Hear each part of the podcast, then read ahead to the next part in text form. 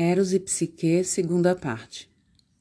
Psique exultou com a notícia de ter um filho divino e com a dignidade de poder vir a ser chamada de mãe. Passou a contar os dias e as luas novas que se escoavam rápido e admirava-se com o fato de uma vida crescer inconsciente em seu ventre arredondado. Suas irmãs, no entanto, já se tinham posto a caminho, destilando terrível veneno, e o marido de Psique mais uma, mais uma vez a advertiu, agora ainda mais incisivo. O dia da mais terrível desgraça se aproxima. Aquelas bruxas com a vingança no sangue já pegaram em armas e se aproximam. Que pena, minha doce Psique, que perigos terríveis nos ameaçam. Tem piedade de ti e do nosso filhinho e detém com teu comportamento sagrado a má influência que se aproxima da nossa casa. Essas mulheres assassinas a quem não deves mais chamar de irmãs, pois os laços de sangue foram desfeitos pelo ódio, pois então não as ouça. Deixe-as uivar no cume do rochedo e nem sequer olhe para lá. Psique derramava novas lágrimas e pediu com voz trêmula. Recentemente tiveste uma prova da minha lealdade e viste como pude ser parcimoniosa com minhas palavras. Não será agora que farei menos para manter a firmeza dos meus sentidos. Portanto, dá ordens a Zéfiro e permite que ao menos eu veja o rosto das minhas irmãs mais uma vez. Por essa criancinha que carrego e na qual verei um mínimo reflexo da tua imagem, permita que eu goze dos abraços das minhas irmãs e reanime a minha alma. Não procurarei ver teu rosto, e isso jamais será um obstáculo à minha felicidade, pois tenho-te em meus braços, ó luz da minha vida. Comovido, Eros enxugou as lágrimas de Psique com seus cabelos e, visto estar perdidamente apaixonado por ela, curvou-se de novo aos seus caprichos. Enquanto isso, o par de conspiradoras dirigia-se rápido para o alto do rochedo. Tão grande era a pressa em executar seu plano sórdido. Levadas por Zéfiro, chegaram rápido ao castelo e, sem hesitações, abraçaram a presa inocente com fingida alegria, congratulando-se com sua gravidez no intuito de eliminar qualquer suspeita. Logo que tiveram oportunidade, no entanto, puseram em ação o que pretendiam. Produzindo lágrimas de fingida preocupação, disseram ter algo muito importante a revelar. E então falaram. Estás sentada aqui em meio a tanta felicidade sem conhecer a grande desgraça e o perigo que a ameaçam. Nós nos preocupamos contigo e sentimos-nos mal diante do teu infortúnio. Por isso precisamos revelar-lhe a verdade. Nada podemos ocultar de ti. Quem se deita a teu lado na cama à noite não é um homem, mas uma serpente enroscada em mil anéis, com a boca larga como um abismo e as presas túrgidas de peçonha. Lembra-te agora o que o oráculo de Apolo te destinou como união, um monstro, pois vários camponeses e caçadores que andam por essa região afirmam ver à noitinha tal monstro vindo em direção ao castelo. Não haverá de demorar muito para que ele te devore também a criança que trazes no ventre.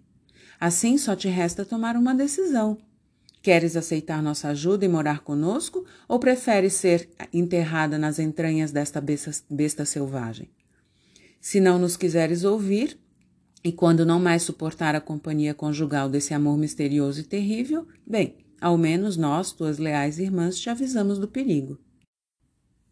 Transtornada por essas palavras de mais puro horror, Psique perdeu a consciência e acabou soltando da memória as advertências do esposo e as próprias promessas feitas a ele, caindo nas profundezas de uma terrível infelicidade. Então confessou às irmãs suas próprias mentiras e revelou jamais ter visto o rosto do esposo e também não conhecer a linhagem a que ele pertencia. Apenas ouço a sua voz noturna e me entrego um esposo cuja estatura desconheço e que se desvanece pela manhã. Deveis ter razão ao dizeres que se trata de um monstro. Ele de fato receia que eu veja seus traços e me ameaça com grande desgraça se tiver a curiosidade de fazer isso preciso me proteger. Exultantes por terem tocado o coração inocente, as pérfidas irmãs traçaram um plano. Então, prepara um punhal, de ponta bem afiada, e o oculta ao lado da cama junto com um candeeiro cheio de óleo aceso e encoberto por uma redoma e um pano. Quando a imunda serpente subir como de costume ao leito, e ali tivesse estendido e passado do sono leve ao profundo, desce silenciosamente dali, toma o candeeiro e ilumina com profusa claridade o rosto do monstro.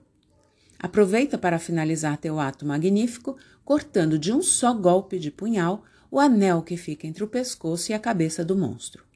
Nossa ajuda não te faltará. Depois disso, te tiraremos desse lugar com todas as riquezas e te casaremos com um homem de verdade.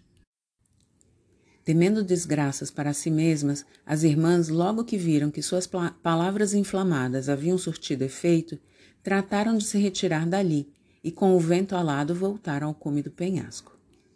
Transtornada e agitada, Psique foi apanhada nas correntezas do sofrimento, que a, a transportavam de um lado para o outro, como um mar revolto. Embora resolvida a perpetrar o, o crime, ela era arrastada por sentimentos contraditórios inclusive pelo grande amor que sentia pelo marido. Atormentada, no instante decidia-se, depois hesitava, em seguida encorajava-se para então desconfiar das irmãs e em seguida ser tomada de cólera para com o esposo. O certo é que no mesmo corpo odiava o monstro e amava o marido. Ainda assim, entregou-se a seus preparativos e aguardou a noite. Quando esta lhe trouxe o marido, entregaram-se a doces lutas do amor, para logo depois o monstro invisível mergulhar em sono profundo. Psique levantou-se então, tomou o punhal e o candeeiro e se aproximou do rosto de seu marido. A luz revelou então o segredo que havia estado oculto durante todo aquele tempo. A luz do candeeiro iluminou a mais bela e delicada de todas as feras. A seu lado jazia o mais belo de todos os deuses, o belíssimo Eros, o deus do amor. Psique permaneceu extasiada, embevecida pelo que via, com a alma aniquilada, trêmula e pálida. Admirou a pele branca de Eros, seus cabelos brilhantes e fartos que recendiam a ambrosia. Observou as plumas de suas asas, que estremeciam com delicada inquietação, embora não houvesse a mais leve brisa nos aposentos. Aos pés da cama estavam suas armas, a aljava e as flechas.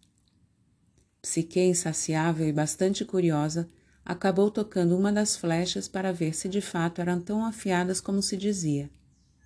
Com isso, feriu seus dedos trêmulos, inadvertidamente, inconsciente do que fazia e de livre vontade, apaixonou-se eternamente pelo próprio amor. Nesse momento, mais do que nunca, ardente de paixão, ela se inclinou sobre ele para beijá-lo, e com sentidos embriagados, acabou por esquecer-se do candeeiro, que deixou ele próprio cair uma de suas gotas de óleo fervente no ombro do deus adormecido.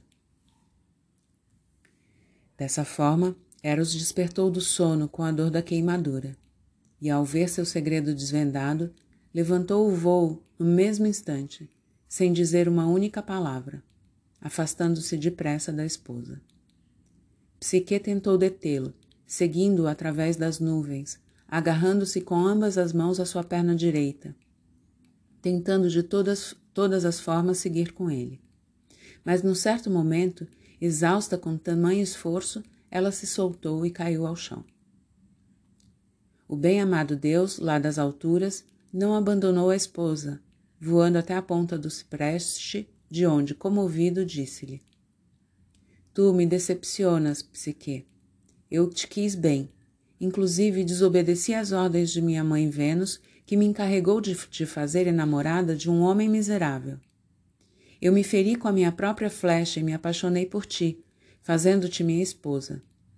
Várias vezes te adverti depois disso para que se guardasse dos conselhos de tuas irmãs. Fizestes, no entanto, pouco caso disso. Agora que sabes quem sou, minha mãe não te perdoará e sua vida está em grande perigo. Oh, quantas vezes não te adverti acerca do perigo iminente? Quantas vezes não te repreendi com delicadeza? Aquelas tuas ilustres conselheiras receberão o castigo que merecem. Eu me vingarei delas.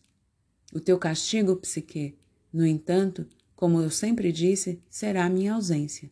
nunca mais me voltarás a ver. E dizendo isso, subiu às alturas celestiais com um rápido adejar de suas asas. Psique, desesperada, decidiu acabar com a própria vida e lançou-se de cabeça nas águas de um rio próximo. As águas, no entanto, mansas e por veneração e medo ao Deus, repuseram-na em suas margens secas e floridas. Ora, bem próximo dali, encontrava-se Pan, o deus da terra, sentado tranquilamente numa ribanceira, com Eco em seu colo. Ensinava a Eco a fazer ecoar sons pelas montanhas. Vendo Psique e compreendendo seu sofrimento, ele a chamou e disse com delicadeza: Vejo que sofre por excesso de amor. Ouve meu conselho simples. Não tente matar-te outra vez. Deixa agora de se lamentar e desiste da morte. Ao invés disso, dirige-te a Eros, o mais poderoso do Deus, dos deuses, e o conquista com tua delicada submissão. Psique inclinou-se diante da divindade salvadora e partiu. Depois daquele dia, passou a migrar uma longa caminhada, de cidade em cidade, em busca do esposo amado.